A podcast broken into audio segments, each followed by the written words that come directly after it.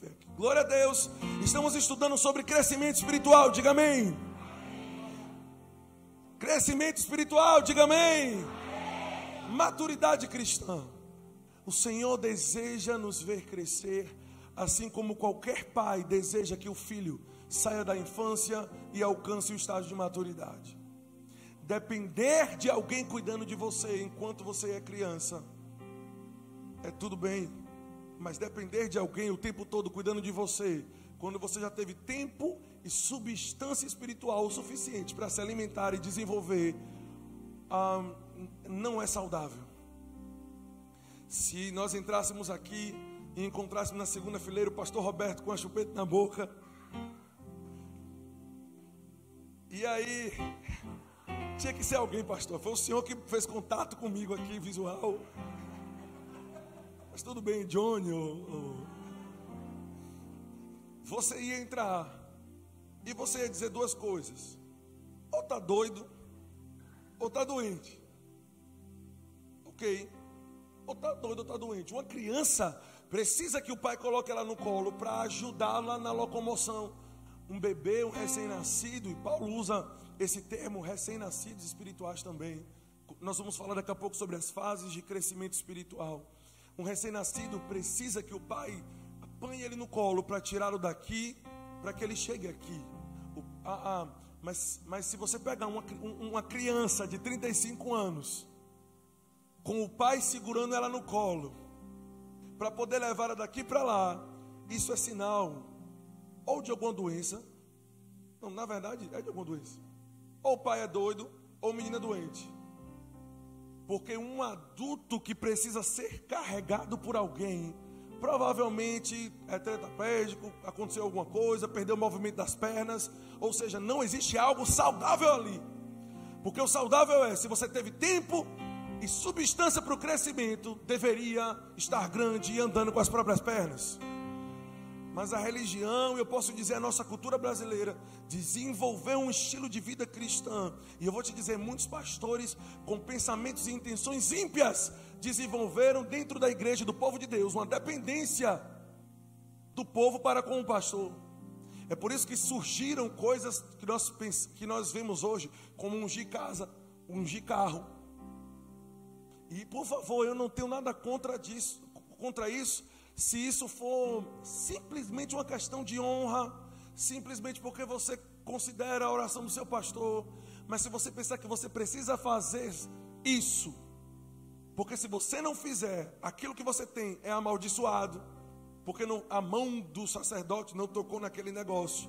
Isso quer dizer falta de maturidade. Porque o maduro pode honrar a oração do pastor e chamar para fazer. Mas o maduro sabe, não existe diferença diante de Deus na minha oração e da dele. Só que os pastores, a maioria, e eu conheço muitos assim, gostaram de desenvolver ah, esse controle sobre as ovelhas. E isso, irmãos, prejudica tanto o pastor, porque ele não vai conseguir fazer ou cuidar de todas as ovelhas como se todas fossem recém-nascidas espirituais, não vai me dizer que você vai conseguir fazer, porque você não vai. Porque os próprios apóstolos tiveram problemas com isso.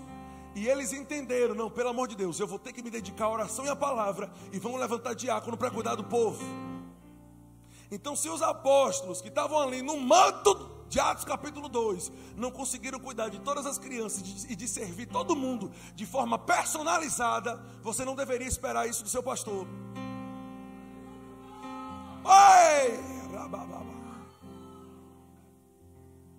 Você não deveria, você saber que o pastor Raimundo não tem como cuidar de todo mundo de forma pessoal. Quantos domingos nós temos no ano?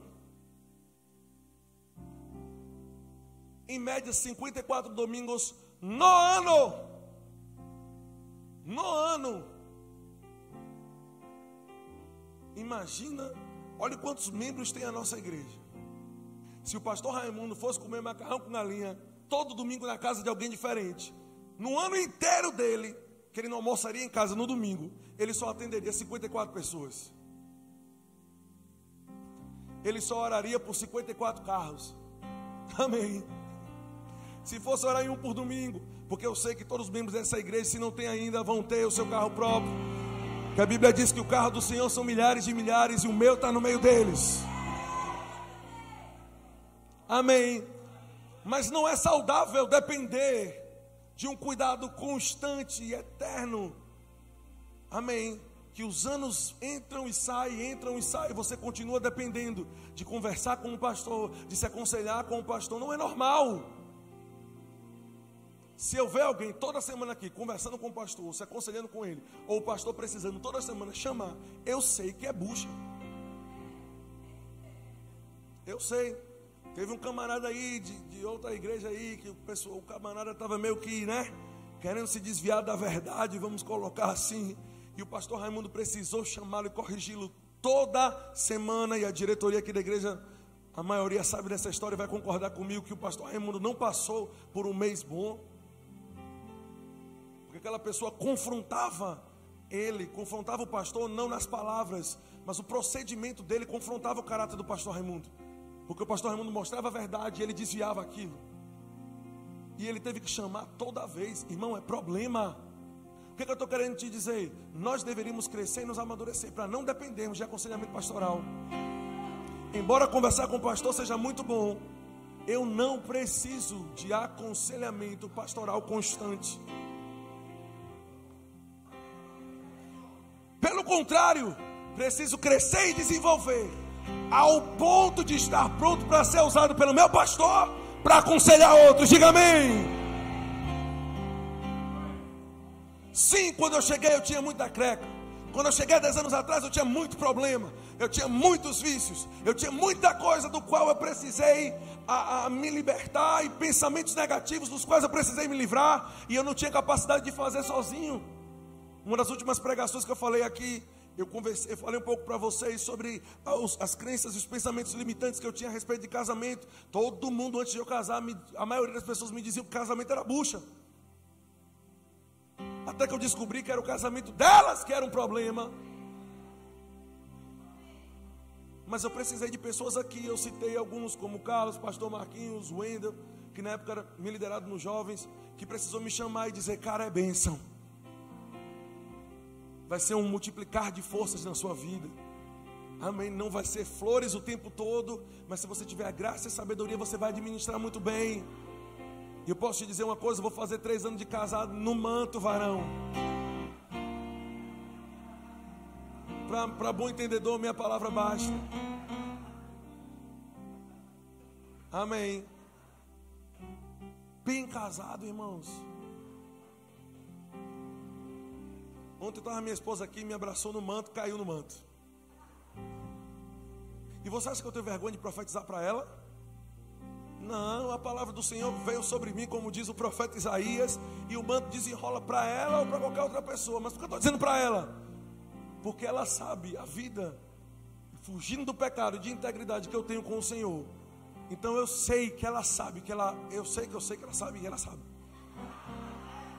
Que ela pode receber de mim porque eu tenho uma vida que respalda isso. Cadê os maridos aqui que podem profetizar para sua mulher? E a sua mulher não vai dizer assim: tome vergonha. Ai, ai, ai. Por quê, irmãos? Porque eu não posso ficar dependendo de profecia o tempo todo, eu não posso ficar dependendo de cuidado de pessoas o tempo todo. Eu preciso estar pronto para profetizar, para cuidar, para pastorear. Deu para entender? E eu não desenvolvo naqueles que estão debaixo da minha liderança aqui, como co-pastor da igreja, eu não desenvolvo uma dependência de mim. E eles sabem disso. Uma vez começaram a me perguntar coisa demais, eu disse: se tu continuar perguntando nessa quantidade de vezes, querendo que eu responda tudo que é a sua função, eu vou te passar o número da minha conta e você bota o salário na minha. Porque a função é sua, você é ungido, você vai conseguir fazer. Uma dúvida ou outra a gente tira, a gente ora, Apacente, se tiver errado, corrige, mas não depende de mim para fazer a coisa. Miles Murrow diz que um, uma principal característica de um bom líder é que quando ele sai, aquele trabalho, aquele departamento, aquela empresa continua funcionando na ausência dele. Aleluia! Mas diga, precisamos crescer e desenvolver e largar as coisas carnais Pensamentos carnais como, não Samuel, Deus conhece, quem já ouviu essa, o meu coração. Hã? Rapaz, tu está errado, cara. Você procedeu de forma errada. As suas ações não foram corretas. E tem pessoas que precisam de correção e precisam, né? Algumas de forma mais branda, mas quando o camaradazinho já está com a serviço ficando durinha, precisa do cajado pesado de Jeová na boca do pastor para dizer: Você é reprovável. Mas isso é bíblico? É bíblico, irmãos. O apóstolo Paulo teve coragem de fazer isso com Pedro. Você sabia que era Pedro quando Jesus subiu? Pedro era enxergado por todos como o cabeça da igreja, como o pastor, entre aspas, de, entre aspas, ok, de todos os demais apóstolos. Mas quando o apóstolo Paulo em Gálatas encontrou ele reprovável, a Bíblia diz que Paulo repreendeu ele na face. Então nós precisamos repreender algumas pessoas. Aí sabe o que o carnal disse? Pastor, Deus conhece meu coração. Mas nós que não estamos 100% flutuando nas asas do Espírito, sabia que eu não fico assim o tempo todo? Aleluia! Nós só conhecemos as suas ações. E só vamos, e, e Jesus nos deu substância para discernirmos o caráter da árvore, não com base na seiva que passa por dentro dela, mas com base no fruto que ela demonstra. Deixa eu te dar um texto para você não dizer que eu não vou abrir a Bíblia, e nós vamos abrir. Mas 1 Timóteo capítulo 4, verso 15 diz: Timóteo, medita nessas coisas, e nelas ser diligente, para que o teu progresso seja manifesto a todos. O teu crescimento espiritual, não, não, não, não irmão. Eu estou crescendo, mas não preciso provar para ninguém, nada para ninguém, não. Esse versículo diz que o nosso crescimento espiritual tem que ser manifesto a, to, a todos. Ah, Samuel, eu sou um cavalo batizado por dentro. Mas porque mas, mas meu coração está puro diante de Deus. Né? Eu trato mal as pessoas. Eu ando de cara emburrado no meio da igreja. Enquanto a Bíblia diz: Seja a vossa amabilidade conhecida de todos, perto está o Senhor. Isso quer dizer que o nosso crescimento e o nosso comportamento amável tem que ser conhecido e comentado por todos. As pessoas precisam dizer: Pastor Samuel está amadurecendo a cada dia mais, Nana está crescendo e amadurecendo a cada dia mais, ao ponto de que a nossa vida seja um espelho para aqueles que estão crescendo na fé.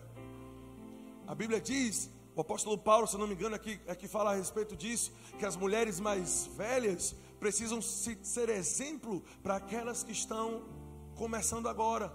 Exemplo de boas esposas, de boas donas do lar. Veja, irmãos, existe um interesse da parte de Deus que cresçamos para que estejamos prontos para ajudar o crescimento de outros. E não o tempo todo esperando um afago pastoral eu estou muito deprimido, pastor. Eu estou assim, uma angústia na minha alma. Nem Jeremias, que era o profeta, chorando. Passou. Do... Tudo bem, irmãos. A Bíblia diz que o choro dura uma noite. Mas passar um, dois, três, quatro, cinco anos sendo uma pessoa melancólica, não é responsabilidade do pastor, nem é responsabilidade do líder, nem tão pouco de Deus, nem tão pouco do Espírito. Crescimento espiritual é obrigação nossa. Diga amém. Diga crescer espiritualmente. É obrigação minha. Gálatas capítulo 4, por favor. Vamos agora estudar sobre o tópico a importância ou porquê crescer espiritualmente.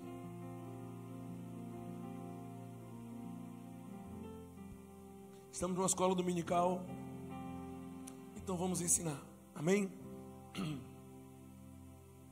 Eu vou ler do 1 ao 7, Gálatas capítulo 4, verso 1 ao 7 diz: Digo, pois, que durante o tempo em que o herdeiro, diga herdeiro, durante um tempo, ah, quem está na mesa de som ali? Gustavo, Eduardo, alguém coloca um pouquinho mais de retorno aqui para mim, por favor.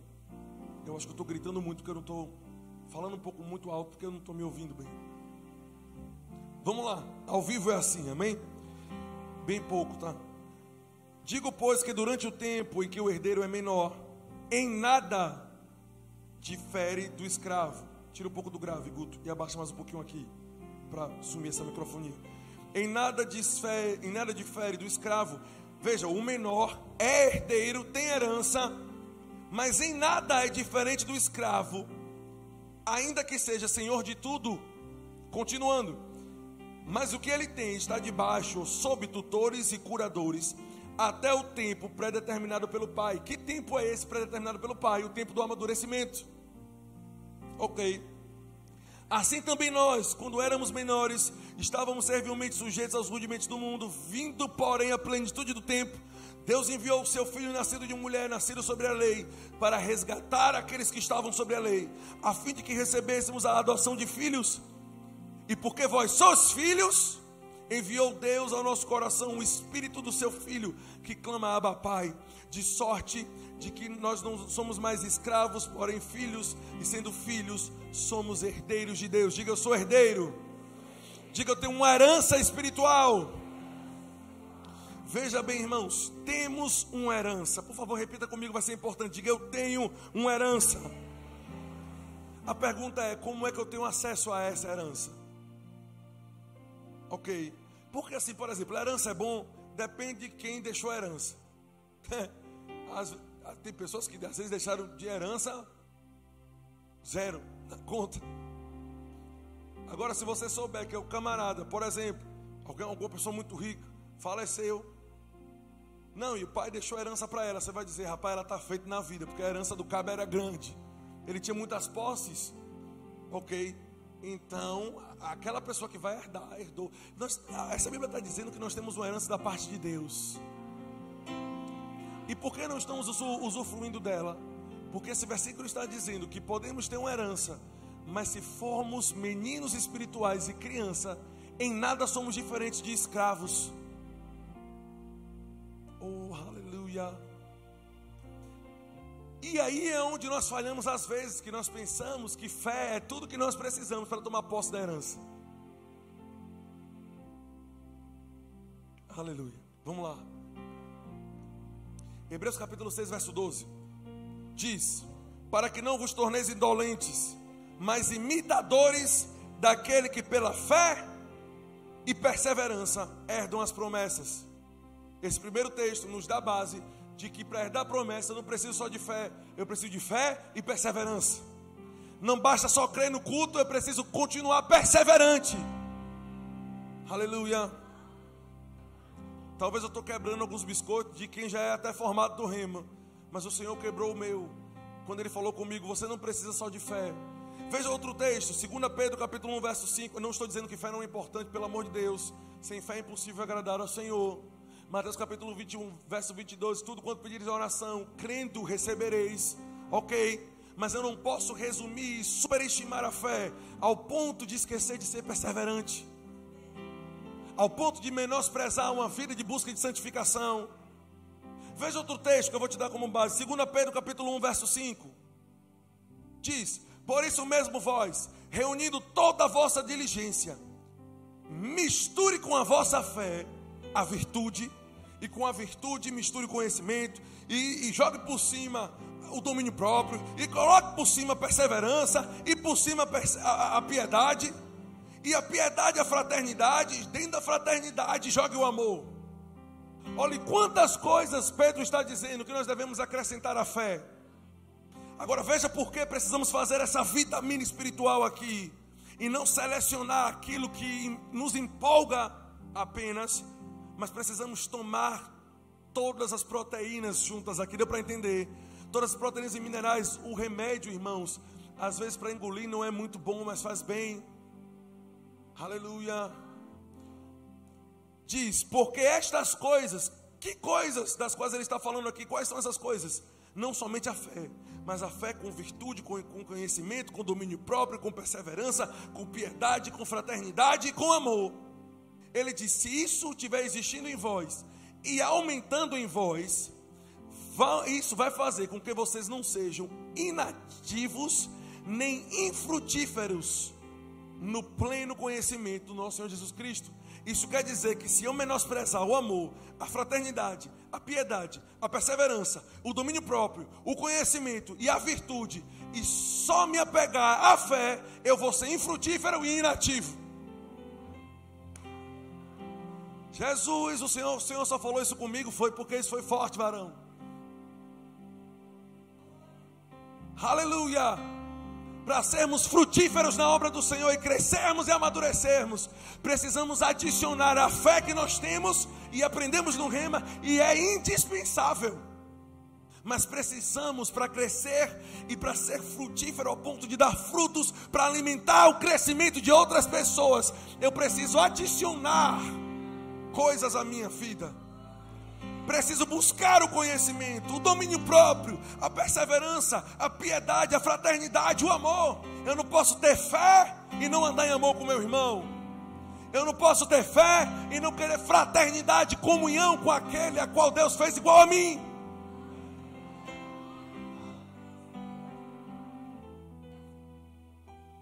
Geralmente, palavra sobre crescimento espiritual nos desafia a crescer. Amém. Vocês sabem que eu gosto de palavra do manto. E que eu queria estar pregando aqui sobre os sete castiçais de ouro. Eu queria estar pregando sobre a brasa viva do altar. Deu para entender? Aleluia. Mas precisamos disso. Eu amo rodar no manto, mas só rodar no manto não me amadurece. Eu preciso todos os dias me sondar se eu estou andando em amor, em conhecimento, em perseverança, em domínio próprio, em fraternidade adicionando isso à fé que aprendemos no Rema.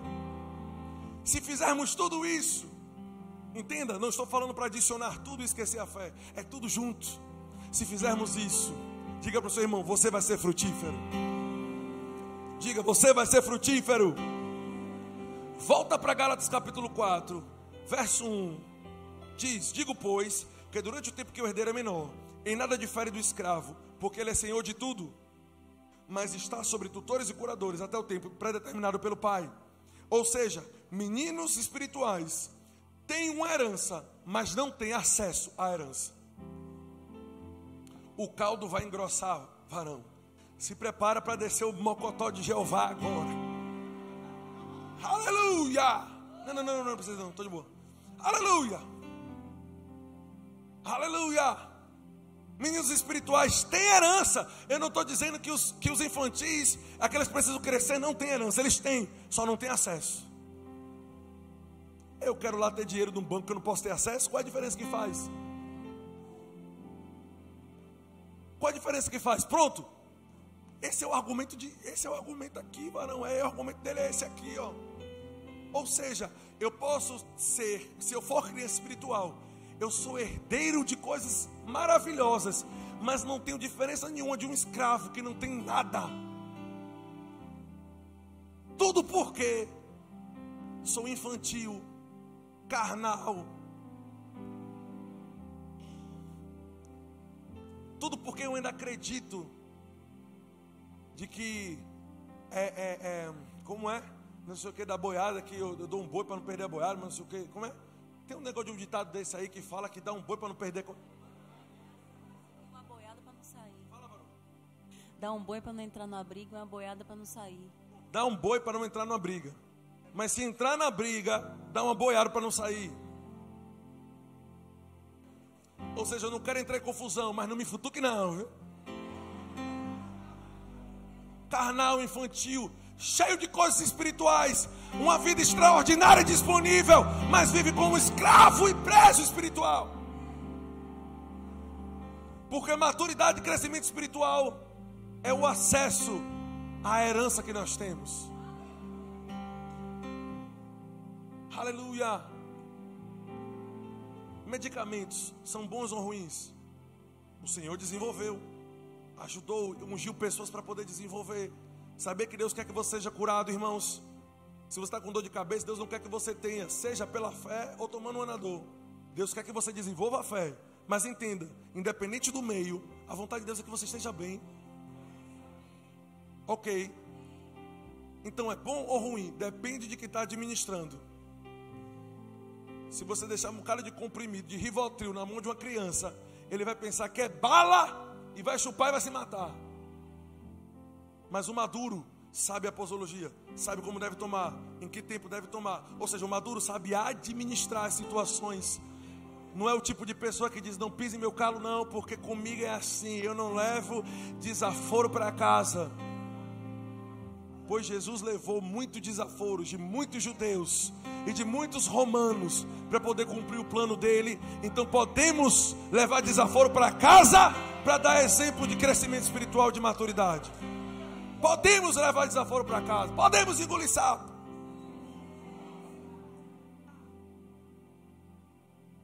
E nem por isso ficar ofendido. Porque a fé eu devo acrescentar ao amor. A Bíblia diz que o amor nunca ah, ah, suspeita mal. Ou seja, sempre vai tentar entender que aquele irmão está passando por alguma situação, algum problema. Sabe que, que às vezes as pessoas que nos tratam mal, irmãos, embora elas não deveriam fazer isso e deveriam amadurecer e crescer espiritualmente também, mas às vezes a vida da pessoa está um bagaço, irmãos. E quando você vai conversar, às vezes perdeu o pai, perdeu a mãe, não sei o quê e às vezes nos trata mal no caixa, ou em qualquer outro lugar, ou na loja. E quando você vai perguntar, uma vez se encontrou com alguém e a pessoa ah, não tratou ela muito bem, e, e percebeu, conversou com ela e falou: Mulher, você está bem? Se não me engano, ela começou a chorar, não foi isso? Começou a chorar. Ou seja, a alma fragilizada, passando por muitos problemas. E a forma como ela respondeu foi porque ela estava quebrada por dentro. Quem vai saber, quem vai saber discernir essas coisas? O maduro espiritual. O maduro espiritual. Vai saber tudo bem, querido. Nós não vamos brigar. Ok. Aleluia. Vamos continuar. Veja, podemos ter herança, mas se não tivermos maturidade, tendo herança, vivemos como escravos. Aleluia. Diga porque maturidade é o que dá acesso à herança. Romanos capítulo 8, verso 15. Vamos entender um pouquinho dessa herança para você ter ideia do que nós estamos falando. Veja. Romanos 8, 15. Porque não recebestes o espírito de escravidão para viverdes outra vez atemorizados, mas recebestes o espírito de adoção, no qual clamamos a papai. O próprio espírito testifica com o nosso espírito de que somos filhos de Deus. Ora, se somos filhos, somos herdeiros. Veja, o apóstolo Paulo falou que somos herdeiros em Gálatas capítulo 4. O que ele acrescentou aqui em Romanos foi interessante. Ele diz: não somente herdeiros, somos herdeiros de Deus e co-herdeiros com Cristo. O que é ser co-herdeiro? Embora o religioso não consiga escutar isso muito bem, mas co-participante é aquele que participa junto, cooperador é aquele que coopera junto, co-herdeiro é aquele que herda a mesma coisa que o outro herdou. não temos menos direitos à herança de Deus do que Cristo tem. Paulo está dizendo que eu herdei exatamente a mesma coisa que Cristo herdou. É pouca a herança que nós temos. É pouca a herança que nós temos. Ok? Outro texto. 1 Coríntios 3, 22. Diz: Seja Paulo, seja Paulo, seja Cefa, seja o mundo, seja vida, seja morte sejam as coisas presentes ou, ou as coisas futuras, tudo é vosso. E vós de Cristo e Cristo de Deus. Vamos voltar aqui. Vamos ler de trás para frente. Cristo é de Deus, 100%. Ok. Nós somos dele, 100%. Óbvio, não estou falando sobre o aspecto da santificação diária estamos cada vez mais entregando a, a fases e áreas da nossa vida ao Senhor. Mas olhando pelo prisma da redenção, pertencemos a Ele, propriedade exclusiva dele. Então, Cristo é 100% de Deus, nós somos 100% de Cristo, então tudo é 100% nosso. Eu estou querendo te mostrar o tamanho da herança espiritual que nós temos e que estamos perdendo porque não estamos nos submetendo ao treinamento e ao amadurecimento espiritual. É por isso que tem tantos crentes que falam muito: eu sou herdeiro, sou co-herdeiro com Cristo, eu tenho, eu posso, eu sou, e a vida não sai do lugar. Eu entendi. Criança espiritual são as mesmas pessoas que não seguram a língua, que não retêm, não freiam os desejos e impulsos carnais, que decidem, por meio das suas ações, decidem continuar na infância espiritual Veja, veja, por exemplo, a história do filho pródigo. Não filho pródigo, mas do irmão dele. Pai, o camarada gastou tudo. Voltou agora. O senhor está matando um boi gordo para ele. O senhor nunca me deu um boi para eu fazer um churrasco. Ele disse: Como é, rapaz? Tudo que eu tenho é seu. Está me pedindo um boi. E você não entendeu que tudo que eu tenho é seu. Veja, ele tinha muito mais do que aquilo que ele estava pedindo. Amém. Não importa o que você peça ao Senhor, você sempre vai ter disponível muito mais do que aquilo que você pede. É por isso que a Bíblia diz que Ele, aleluia, nos responde além do que pensamos ou pedimos. Amém, irmãos? Porque tudo que o Senhor, tudo que Jesus conquistou na cruz, como diz aquela canção, é direito nosso e é a nossa herança. Diga amém. Aleluia. Mas uma das passagens que mais me chamou a atenção, eu estudei ontem à noite um pouco sobre ela, irmãos, foi sobre aquela mulher cananeia, aquela mulher cirofenícia quando a Bíblia cita que ela era cananeia ou serofenícia, nos dá a entender, óbvio, que ela não era judia. Ok, não pertencia à linhagem de Abraão. Quantos conhecem a história dessa mulher? Por favor, diga amém. A mulher estava com a filha doentada, estava clamando ao Senhor Jesus por um tipo de intervenção, enquanto Jesus estava sentado na mesa, estava lá servindo, amém, os seus discípulos e as pessoas e os judeus que estavam ali, ok? Aí, um, enquanto, enquanto ela começou a gritar, e a Bíblia diz que ela começa, começa a aumentar o tom da voz dela, os discípulos começam a ficar, mestre, a voz dessa mulher está alta. Uma coisa, entre aspas, estou parafraseando, é o Senhor não responder a essa mulher. Outra coisa é todo mundo vê que ela está gritando e o Senhor não está dando atenção, vai ficar feio para a gente. Então, ou o Senhor resolve, ou o Senhor despede essa criatura. Ok. No meio dessa conversa, a mulher corre e se ajoelha aos pés de Jesus.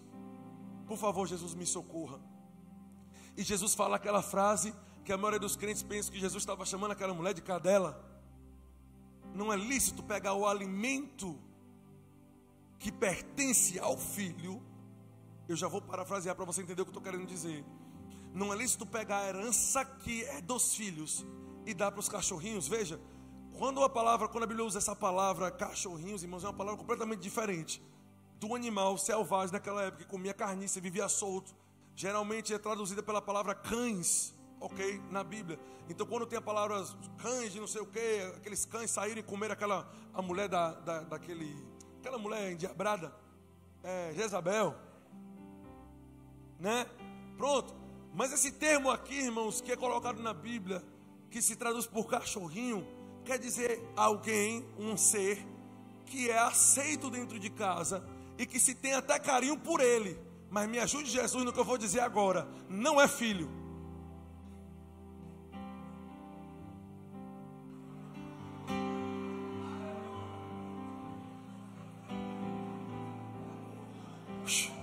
Estou vivo.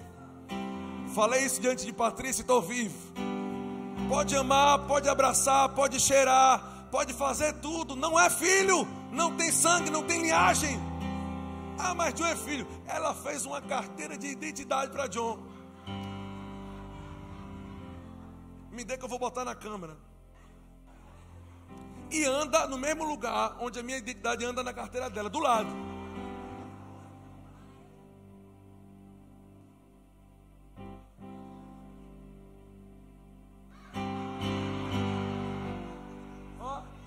John Santana do Nascimento. Ela disse assim: amor, bota Andrade de jeito nenhum. Não tenho parentesco nenhum com cachorro, nem quero ter. Nome John Santana do Nascimento. Endereço, cor, sexo. E tem a descrição embaixo. A descrição, olha. Forte, inteligente, esperto, só se for para acabar com minhas coisas carinhoso e ama brincar com os meus equipamentos. Eu estou andando no espírito com esse cachorro.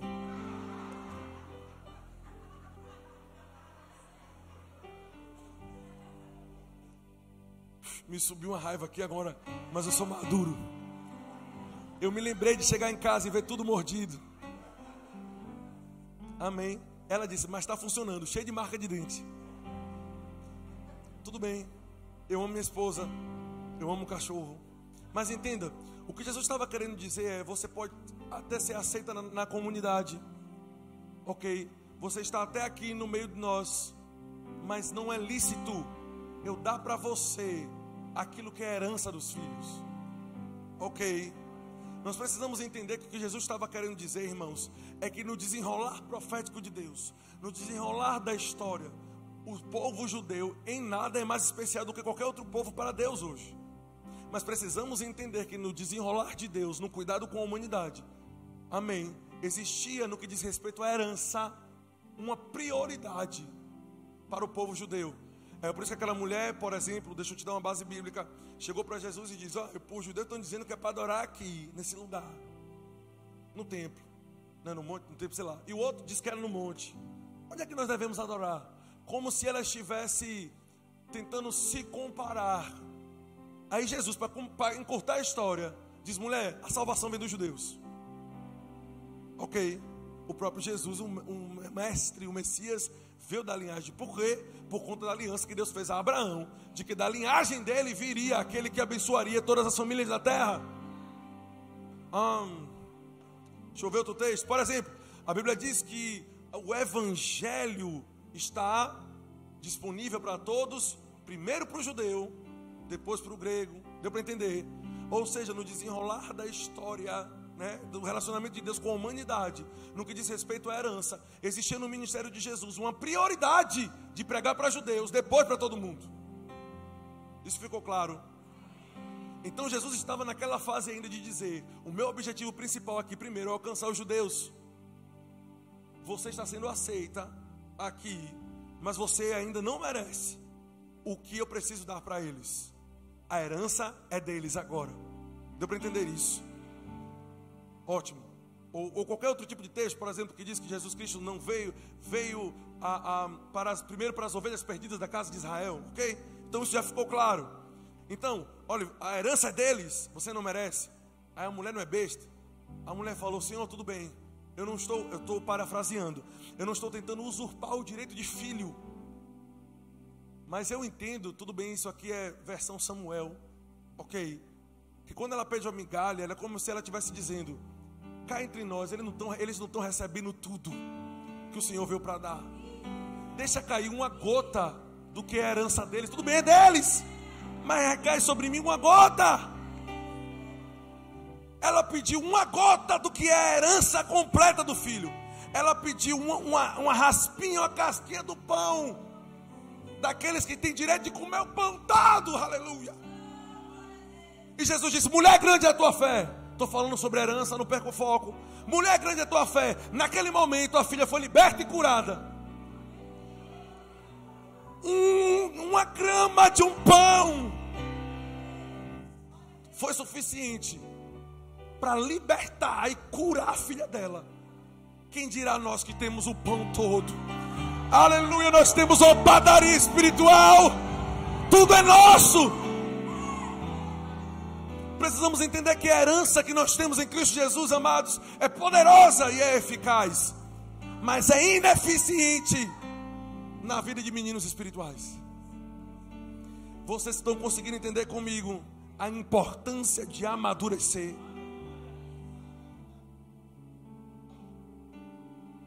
Porque tudo isso pode estar disponível, mas inacessível. O Senhor não permite meninos espirituais recebendo ou ocupando ou desfrutando de heranças que ele só quer que o maduro tenha. Oh, aleluia. Eu vou, te, eu, vou, eu vou te dar prova disso. Deixa eu abrir um texto aqui com você.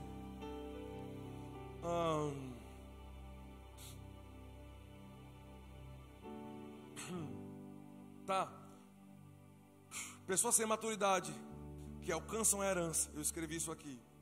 Pessoas sem maturidade que alcançam heranças espirituais, ok, que eram exclusivas para maduros, pelo menos na Bíblia, em todos os exemplos, ou seja, isso é uma verdade, só geraram problema. O filho pródigo não tinha maturidade, pediu herança, gastou toda, e quase se matou, porque ocupou um lugar e recebeu uma herança que não tinha capacidade, não tinha maturidade para administrar e fazer crescer aquilo que ele tinha recebido. O próprio apóstolo Paulo, quando ele vai instruir a Timóteo a respeito de quem colocar em posição de liderança de autoridade, amém. Que viver os planos e os sonhos e o chamado de Deus também faz parte da herança. Mas Paulo disse: não coloca lá se for neófito. Não coloca lá nessa posição se for bebê espiritual. Não merece ter essa posição. E ele diz por quê? Porque um neófito, se for colocado nessa posição, vai se ensoberbecer e vai incidir na mesma condenação de Satanás, ou seja, orgulho. Vai cair se receber a herança que só um maduro pode receber.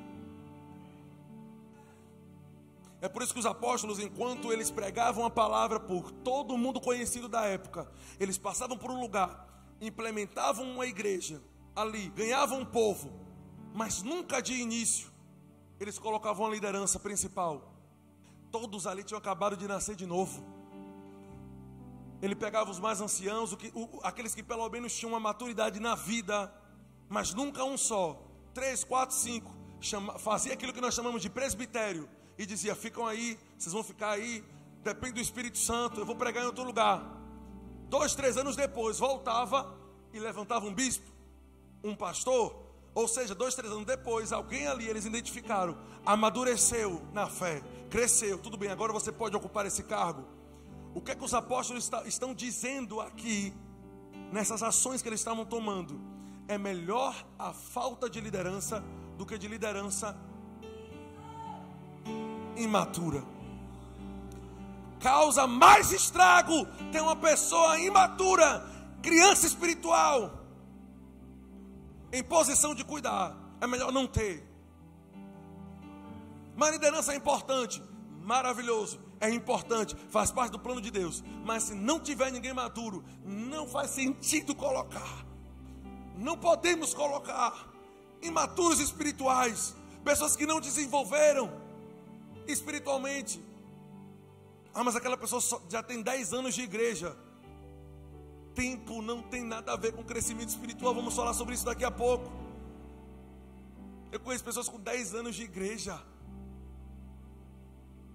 irmãos, que respondem, falam, julgam as situações como criança. Uma vez eu conversei com uma, rapaz, mas pastor, tu vai fazer assim, assim, assim, assim, assim. Esse tu vai tratar dessa forma, esse vai tratar do outro, esse assim. Eu digo, minha filha, eu preciso discernir a situação de cada um. Eu não posso agir da mesma forma com todo mundo, porque cada um agiu também de uma forma diferente. E, e, eu, como pastor, eu preciso discernir cada situação e aplicar o remédio necessário para cada situação. Ok? Diga amém. Então, o infantil espiritual é aquela pessoa que pensa: não, não, vai cortar todo mundo. Né? Oh, aleluia. Se eu não me engano, é em 1 João. O capítulo é único. Se eu não me engano, deixa eu olhar aqui, vai. Deixa eu olhar para você não dizer que eu não estou dando o, o texto. Ah, terceira João, verso 1, ou verso 9, capítulo único. Fala sobre um camarada chamado, olha para cá, anota-se ele em casa. Um camarada chamado Diótrefes, que não recebia, sabe quem? Ele não recebia, não queria receber na igreja. O apóstolo João. João não queria receber na igreja, não. O apóstolo João falou: Ah, esse parafraseando na versão Samuel de Andrade, esse bucha desse Diótrefes, deu para entender, o bicho está corrompido, não quer que eu vá na igreja. Já pensou se João quisesse vir na nossa igreja? Já pensou o apóstolo João fazendo um seminário de escatologia? Dizendo, não, não olhe no livro, não, é o fim, aleluia.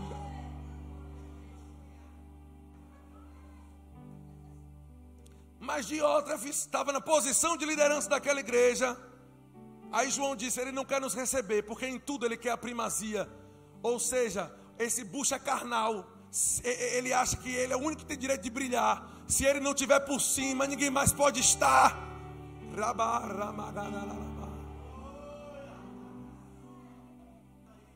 Ele acha que se eu, como apóstolo do Senhor, parafraseando, for lá, eu tomo a glória dele, como líder espiritual.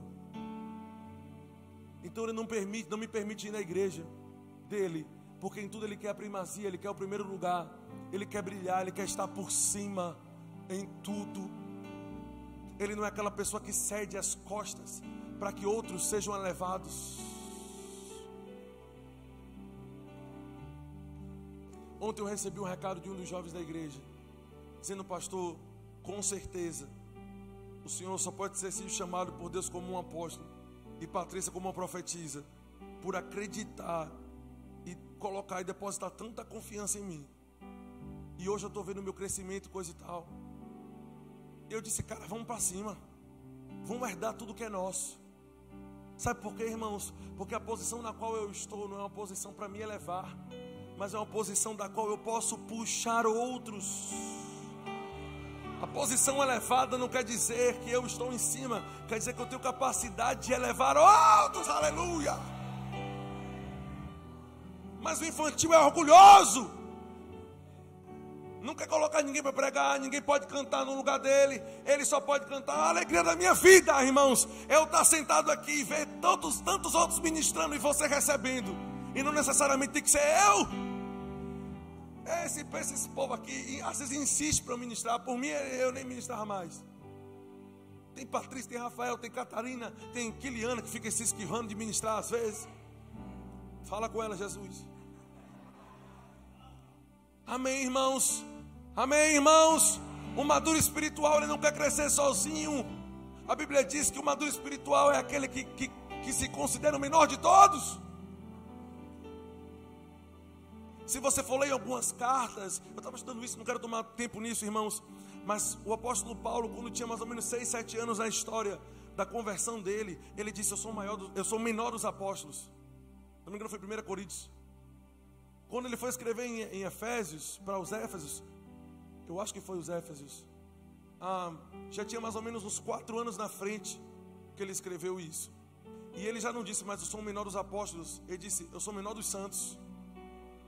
Quanto mais o tempo ia passando, mais o apóstolo Paulo ia se, ia se considerando servo de todos. Deu para entender?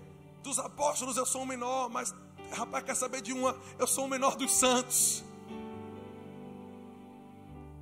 Oh, aleluia! Aleluia! Porque aquele que se exalta será humilhado, mas aquele que se humilha, o Senhor coloca em um lugar alto. Vamos seguir adiante. Vocês estão sendo edificados, irmãos? Aleluia. Então quebra esse orgulho da tua vida. Amém. A Bíblia diz que o soberbo é Deus que resiste ele. Sabe quando Satanás se levanta contra nós, nós temos o nome de Jesus. Satanás nos resistindo, nós temos o que fazer contra ele. Mas o soberbo é Deus que resiste, vai usar o nome de quem? Satanás resistindo, a gente dá no cacete dele, irmão, bota ele para correr. Mas Deus dizendo: Não, você não vai crescer.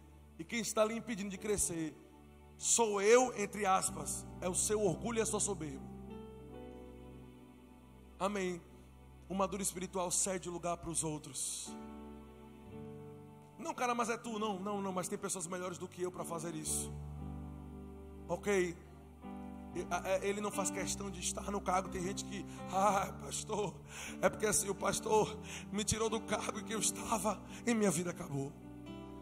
Eu morri no dia que me tiraram do cargo. Ok. Vamos embora.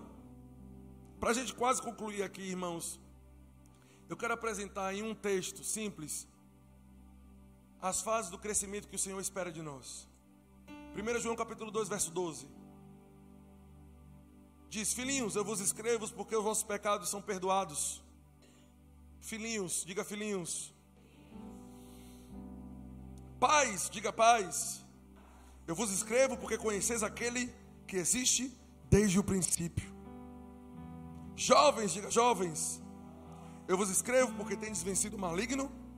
E ele volta, filhinhos, vos escrevi porque você conhece o Pai. Pai, vos escrevi porque conheceis aquele que existe desde o princípio.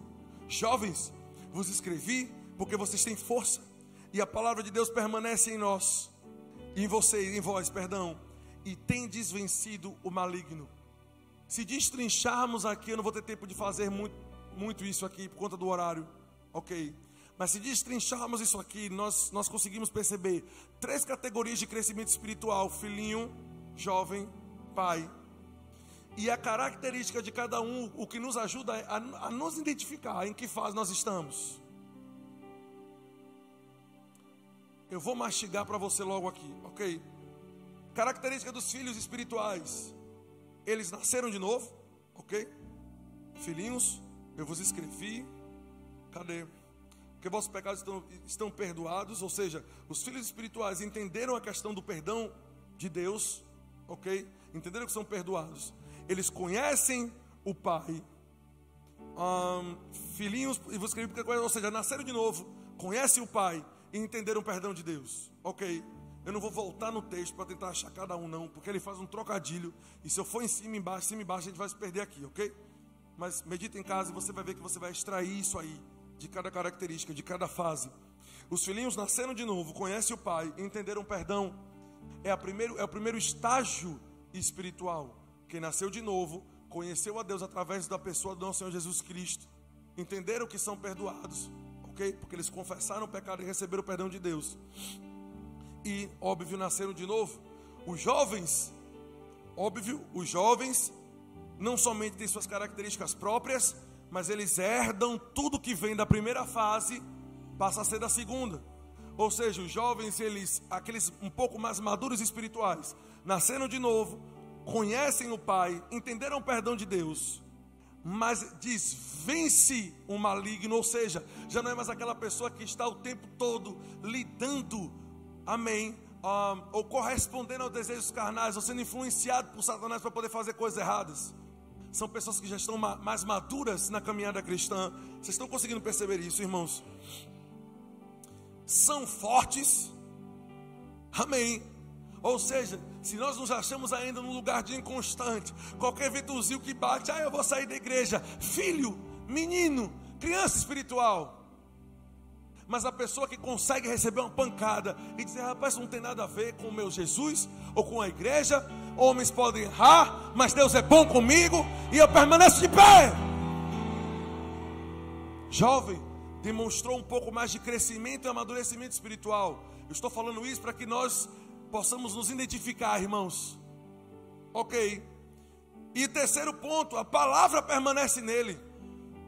Se a palavra permanece nele, quer dizer que o infantil espiritual, o filhinho espiritual, é aquele que está na igreja ouvindo a palavra, mas nunca pratica. Ouve a palavra, ouve a palavra, mas nunca pratica, nunca sai do lugar. Filho espiritual. Por quê? Porque a característica de reter a palavra e obedecê-la é daqueles que já estão diante de Deus, demonstrando um crescimento e um amadurecimento. E paz diz que ele conhece aquele que é desde o princípio. Ou seja, demonstra um conhecimento não superficial de Deus, mas um conhecimento mais profundo do Pai. E óbvio, a principal característica do Pai, ele está pronto para cuidar e dar crescimento a outros. Irmãos, isso aqui não é só para você ouvir, para minha mensagem parecer bonita, não. Isso aqui é um termômetro espiritual para você entender, porque acredite e você vai concordar comigo. Tem gente que pensa que é maduro, mas é infantil.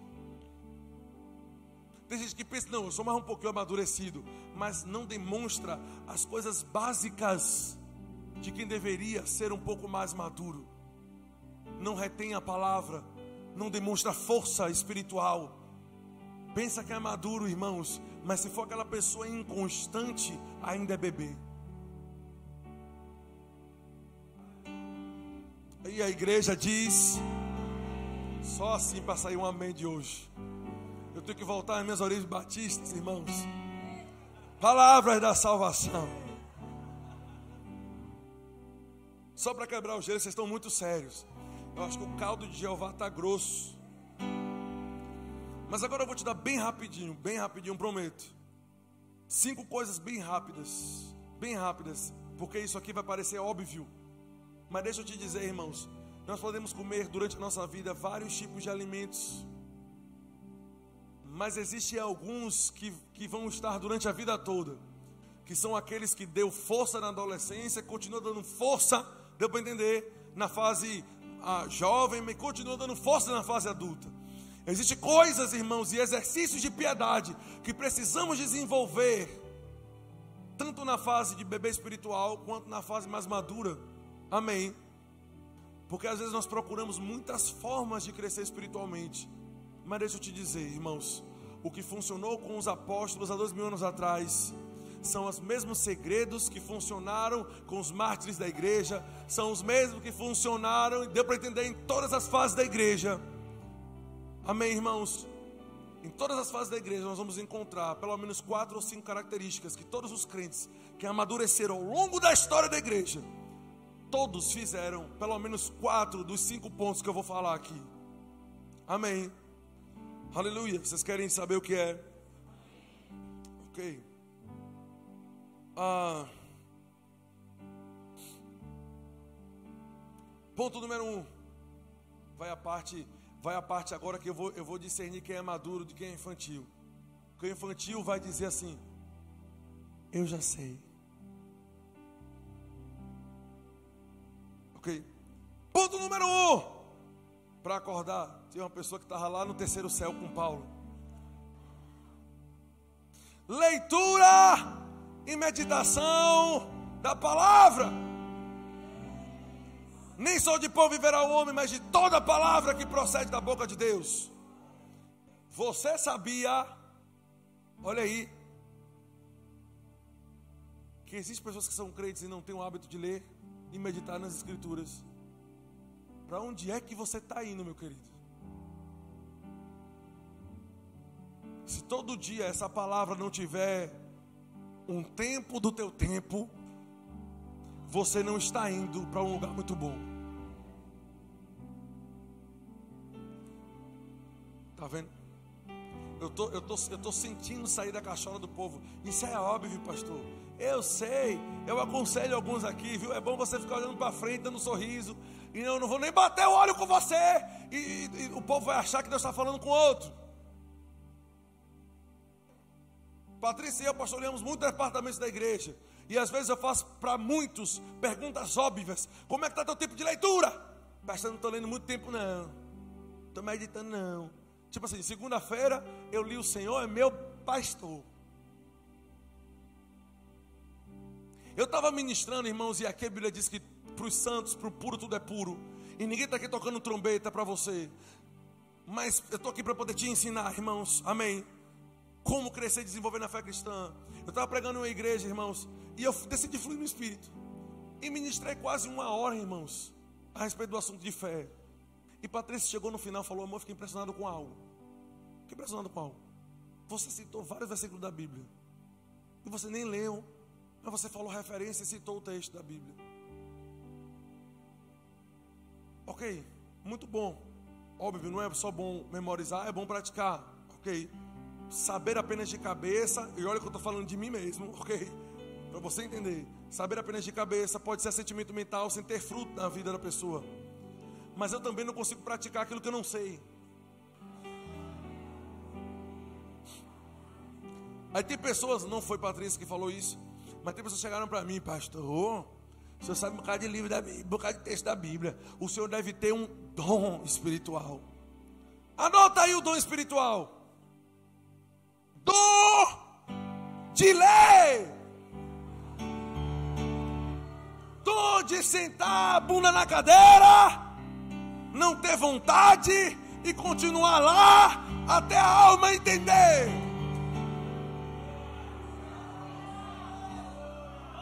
Ah, eu sinto a unção agora. Dom de leitura. Você não é velho demais para ler. Ah, pastor, mas eu tenho a visão curta. Aproxima a Bíblia.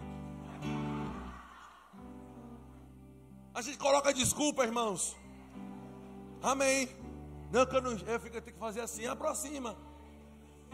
Mas leia, irmãos, as escrituras. Esse é nosso alimento espiritual. É da onde extraímos os nutrientes. Crente que não lê a Bíblia é crente fraco. Substância. Responde qualquer besteira, nunca sai textos da Bíblia. Se quando você dá uma topada na rua, ou quando você pensa que tem alguém no canto da rua ali esperando que aquele cara é ladrão, a primeira coisa que sai da sua cabeça é Ave Maria. Deixa eu te dizer uma coisa, está cheio de Maria no coração e não da Bíblia. que o que deve sair da boca de um crente é: eu não sei o que a câmara está fazendo lá, mas eu repreendo agora essa ação maligna, e o Senhor é meu refúgio e fortaleza. Aleluia! Caramba, eu estou pregando bem hoje. Ela disse: É, mas tem missões ainda. Amém. Ok, diga leitura da Bíblia. Deixa eu te dizer uma coisa, irmão, por favor, ler é bom. Vai melhorar o teu vocabulário. Você sabia que crente não precisa falar errado. Crente não precisa ler errado. Ah, pastor, mas eu sou assim, eu sou a humilde. Você sabia que às vezes nós pensamos assim, alguém pode pensar assim, oh Jesus, bichinho, o pastor está metendo um pau naquela senhorinha. Sabia que às vezes é acomodação? Porque ela pode sentar e dizer, por favor, alguém me ensine. Então nos acomodamos ou na idade criamos barreiras, construímos muros, mas Deus nos chamou para criar caminho, não para construir muro. Bem rápido, pessoal da mídia, umas coisas que eu achei na internet. Haline me mostrou uma vez, eu achei interessante. Veja a importância da leitura para os crentes não estarem passando vergonha como a gente está passando aqui, ó. Olha o que os crentes escreveram aqui na internet, ó. Os humilhados serão assaltados. Asalt, o que é que ele quis escrever, irmãos? Aí sabe o que é que um camarada faz? Aí, ó, crente é ignorante. Passa o próximo.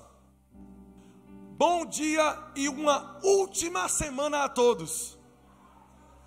Está repreendido. Passa. Bom dia a todos, amigos do Face. Que seus dias sejam eliminados.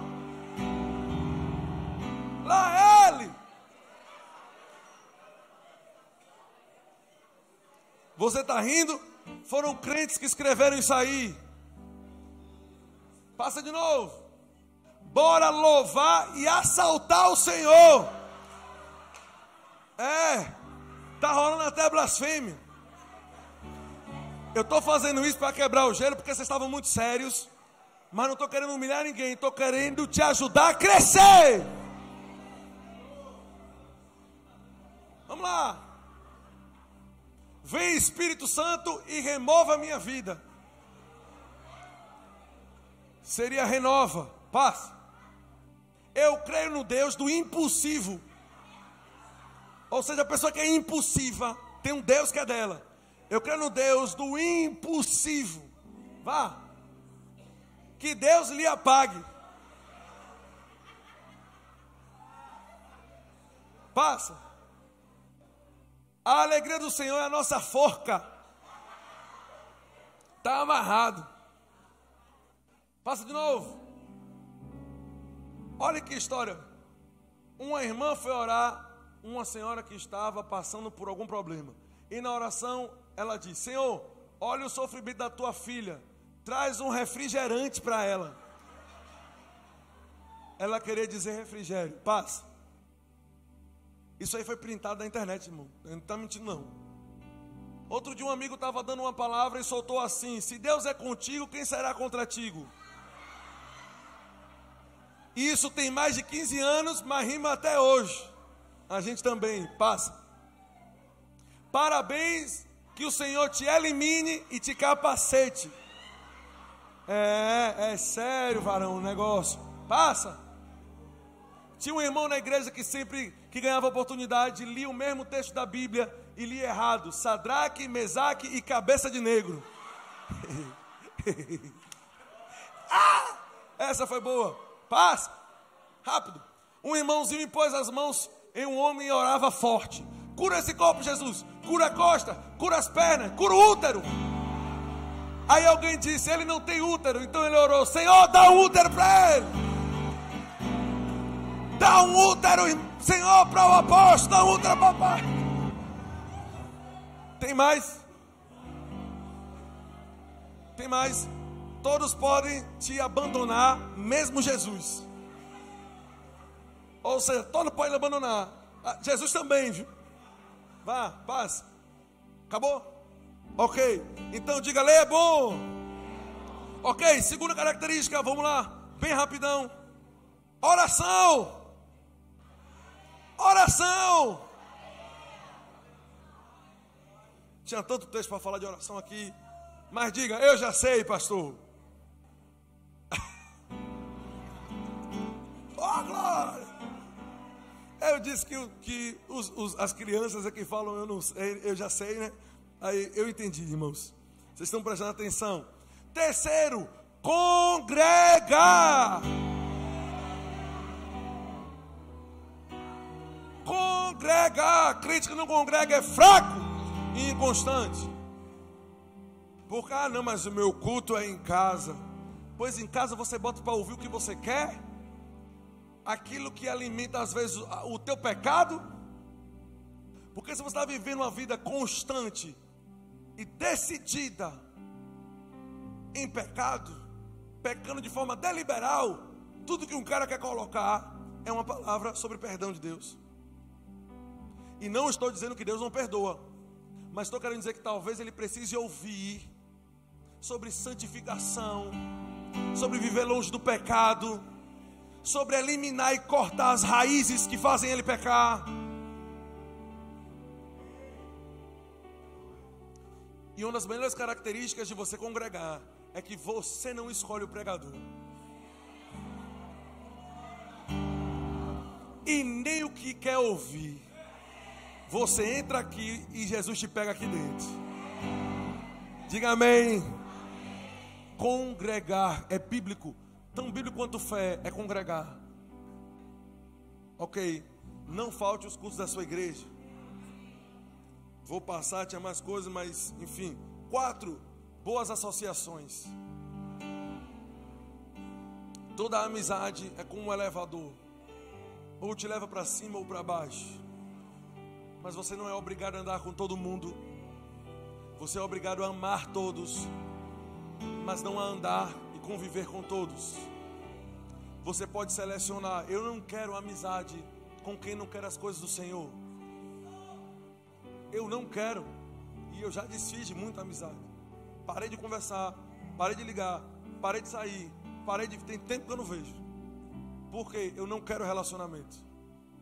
Se ela precisar do Senhor, precisar da palavra, precisar de ajuda, eu estarei lá. Mas estou falando relacionamento. Não confunda amor com estar tá abrindo os seus canais de influência para pessoas que não são influências boas. Mas eu tenho que estar porque eu amo. É bom você balancear bastante isso para que você não esteja sendo mal influenciado. As más conversações corrompem os bons costumes. Amém. E cinco, para terminar, me perdoe por ter prolongado hoje, mas eu precisava falar tudo isso. E nós sabemos que a gente precisava ouvir. Cinco, eu ouvi esse último ponto de Rick Renner. Se alimente de outras fontes boas. Ou seja, traduzindo aqui, leia a Bíblia, mas leia também bons livros. Amém. Amém. Veja, irmãos, eu falei um dia desse. Eu sei que nós devemos ter a maturidade, às vezes, de ler, de, de, como nós falamos costumeiramente, de comer o peixe e tirar a espinha. Ótimo. Mas é melhor você procurar um peixe que não tem espinha. É mais fácil de comer. Amém. A livraria da sua igreja tem muito livro para você estar procurando besteira aí fora. E não me diga que Deus está te inclinando a ler um livro de não sei quem, que você é meio duvidoso a respeito dele, antes de você ter lido pelo menos os livros que pertencem à tua visão. Amém. Porque eu sei que Deus quer que você crie raiz na visão na qual Ele te colocou. E não tem como criar raiz na visão que Deus te colocou se você não leu ainda os livros do irmão Reagan. Eu estou pregando agora para Verbo da Vida Salvador. Outros vão escutar, mas estou querendo dizer que a visão dessa igreja aqui, amém, grande parte, são os livros do irmão Kenneth Reagan da visão, os livros do pastor Bud, os livros de pessoas do nosso ministério. Dê prioridade a esses livros. Diga amém. Deus abençoe vocês. Ah. É. Sofia, venha voando, minha filha. Nós vamos, vamos falar sobre, sobre missões agora bem rapidinho. Minha filha, tu vai falar rápido, viu?